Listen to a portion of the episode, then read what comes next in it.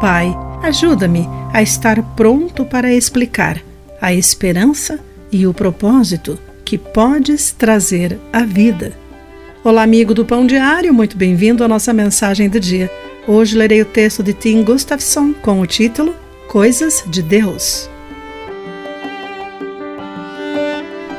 Os colegas de trabalho de Miguel sabiam pouco sobre o cristianismo, nem pareciam se importar, mas sabiam que ele se importava. Aproximava-se a Páscoa e alguém mencionou casualmente que ouvira dizer que a Páscoa tinha algo a ver com o êxodo do Egito e queria saber qual seria a conexão.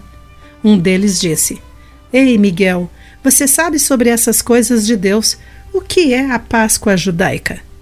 Miguel lhes explicou como Deus livrou os israelitas da escravidão no Egito.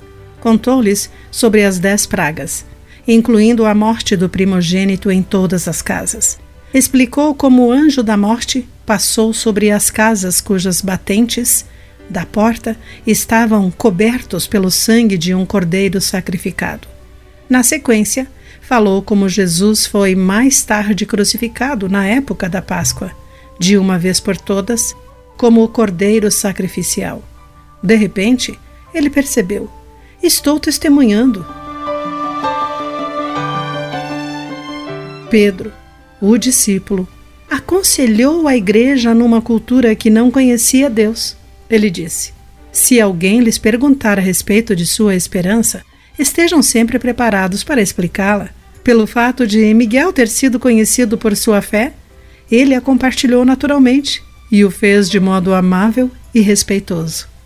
Nós também podemos, com a ajuda do Espírito Santo de Deus, podemos explicar em termos simples o que mais importa na vida, essas coisas sobre Deus. Querido amigo, por que Pedro sugere que compartilhemos a nossa fé de modo amável e respeitoso? Pense sobre isso. Aqui foi Clarice Fogaça com a mensagem do dia.